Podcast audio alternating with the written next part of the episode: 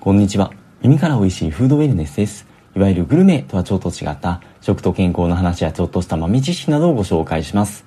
さて今回はビタミン D と免疫の話をちょこっと紹介させていただければと思うんですけども、というのも前回の放送で、あのファンケルさんっていうサプリメントの会社さんが、その自社のビタミン D のサプリメントを全従業員に配布したっていう話を紹介をさせていただきました。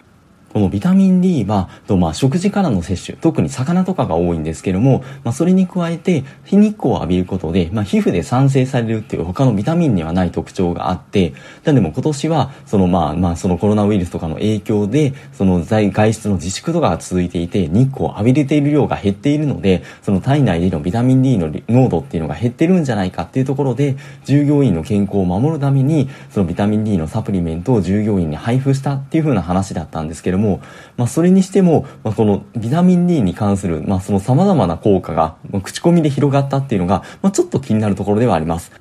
どうなんでしょうかね。そう、個人的にテレビとかは見ないですし、まあ、どんな報道がされてたとか、まあ、その世間一般にどんなことが噂されていたのかっていう、そこのところは詳しくはわからないんですけども、ただ、まあ、今年の3月頃に、まあ、その、まあ、ビタミン D に限らずなんですけども、まあ、こういったとこ、まあ、商品が、成分が、の、この感染症に効果があるみたいな風な、その標榜するような健康食品っていうのが、ちょっと出回ったっていうのがあったらしくてですね、消費者庁から、そういった商品には気をつけてくださいっていう風な注意喚起が出されていました。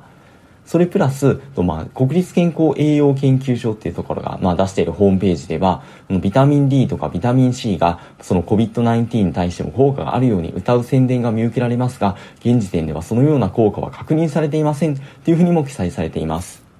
なので、ビタミン D に限らずなんですけども、まあ、この成分に効果があるみたいな風な、まあ、過度な過信は禁物ですし、そもそもこの COVID-19 とかについては、もう人類が初めて経験するような感染症なので、そもそもエビデンスの積み重ねとかっていうのがないんですよ。なので、どうしても可能性の中での議論になってしまって、はっきりとしたことっていうのは、まあ、もちろん言えないってことにはなります。まずはそこを押さえとかなくちゃいけないっていうのが大前提としてはあるんですけども、ただ現在のファンケルの話がちょっと意味深な感じで終わってしまったっていうのと、あとはそのビタミン D がなぜその欧米とかで特注目されているのかとかっていう話が全然紹介できなかったなっていうのがありましたので、その補足として今回はあのお話をさせていただければというふうに思います。今回お供にする書籍は、三尾タラスさんっていう方が書かれている、医者が教える最高の栄養っていう風な本になります。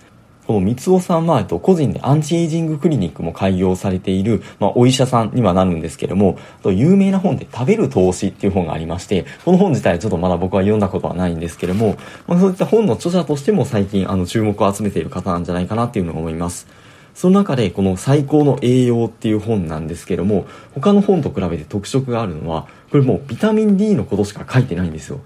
ビタミン D は、まあ、もともと骨を丈夫にする働きとかっていうのが知られていたところだったんですけども、実は全身のあらゆる疾患に関係があって、ただその一方で現代人にはビタミン D が不足しがちな傾向があるので、まあ、日光を浴びる習慣とか、あと食事に関しては青魚をまあ取りましょうとか、まあ、場合によってはサプリメントとかっていうので、ビタミン D 不足をまあ改善していった方がいいんじゃないかっていうふうなまあ提言がされていまして、まあ、この本の一番最後の章でも、このビタミン D と感染症の話が紹介をされています。ビタミン D については、仮にこの免疫の話に絞ったとしても、まあもういろんな情報がありまして、紹介しきれないところではあるんですが、まあ、今回はこの本に絞って、まあそのあくまで参考情報にはなるんですけれども、まあ今分かっていることみたいな感じのことを紹介できればと思います。すいません、前置きがなくなりました。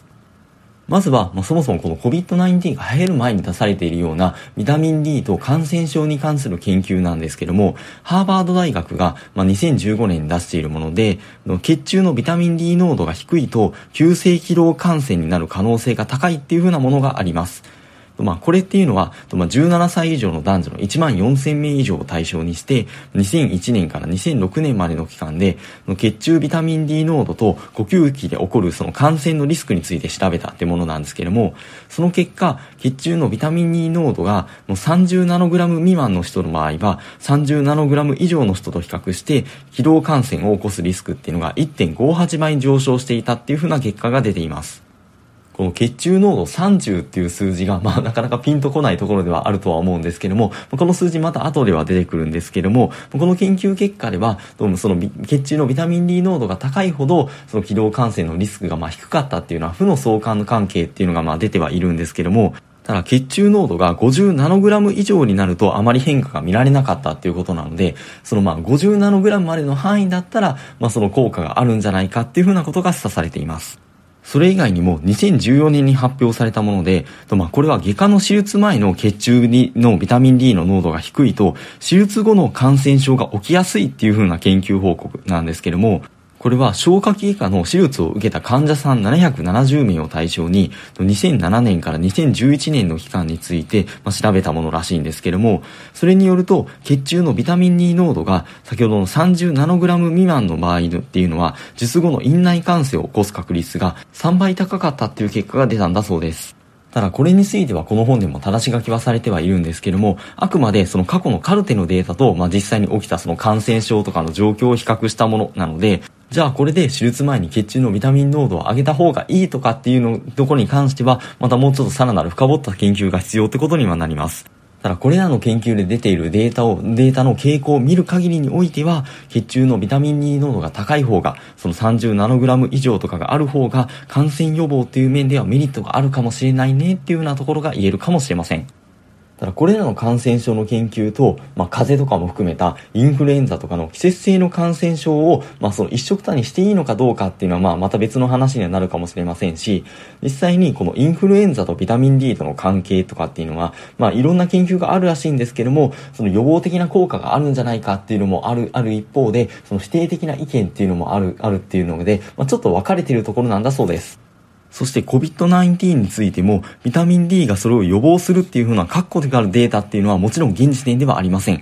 あくまでそれを踏まえた上でってことなんですけども、このビタミン D と COVID-19 との関係の情報っていうのは、まあ、いろ各国からまあ出ていまして、その中でも、割と初期のところに出ている欧州の20カ国を対象にして調べた研究では、各国と新型コロナの感染者数と死亡者数っていうのが、まあ、その国の平均のビタミン D の濃度と、まあ、負の相関にある、そのビタミン D の濃度が低い地域ほど、その罹患率とか死亡率が高くなっているっていうふうな報告がなされています。国別に見ると、まあもちろん例外とかはあってまちまちではあるんですけども、例えばその血中ビタミン D 濃度が、まあ、その20ナノグラム未満の地域で、例えばドイツとかイタリア、ベルギー、イギリス、スペインとかっていう国が出ているんですが、それらの国っていうのは確かにその COVID-19 の死亡者数っていうのが多い傾向っていうのが見受けられるようにも思われます。ただこれは、まあ、どの時点でデータを取るかによっても、まあ、ねどんどん推移って変わってはいきますので、まあ、あくまで参考情報にはなるので、最終的にはどうなのかっていうのはまだ言えないところではあるんですけども、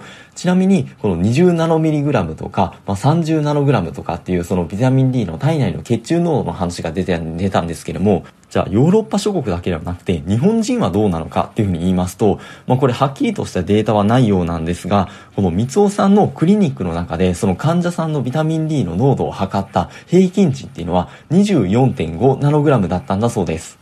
これはだいぶ個人差はあるとは思うんですけども、まあ、前回放送のファンケルの従業員さんを対象にした研究でも、まあ、では、もうもっと小さい、まあ、平均の数字が出ていまして、まあ、女性ではもう97.6%ほとんどですね、男性でも84.4%がビタミン D の不足とか欠乏状態だったっていう風な結果が出ているので、特に普段、まあ、日光とかをあまり浴びていなくて、魚とかほとんど食べませんっていう方にとっては、まあ、ちょっと意識した方がいいっていう風な数値なのかもしれません。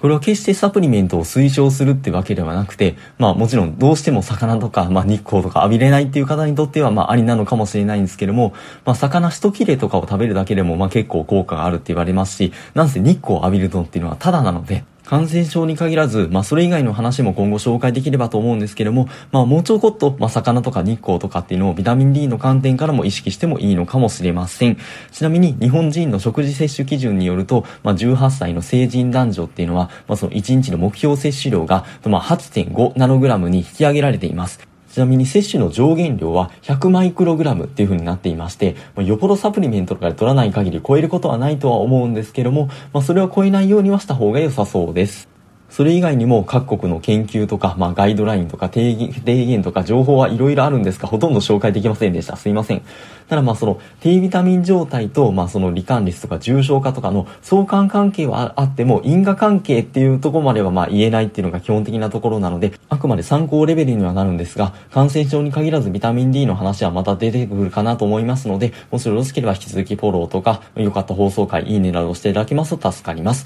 素敵なフードレンスライフをお過ごしください。本日もありがとうございました。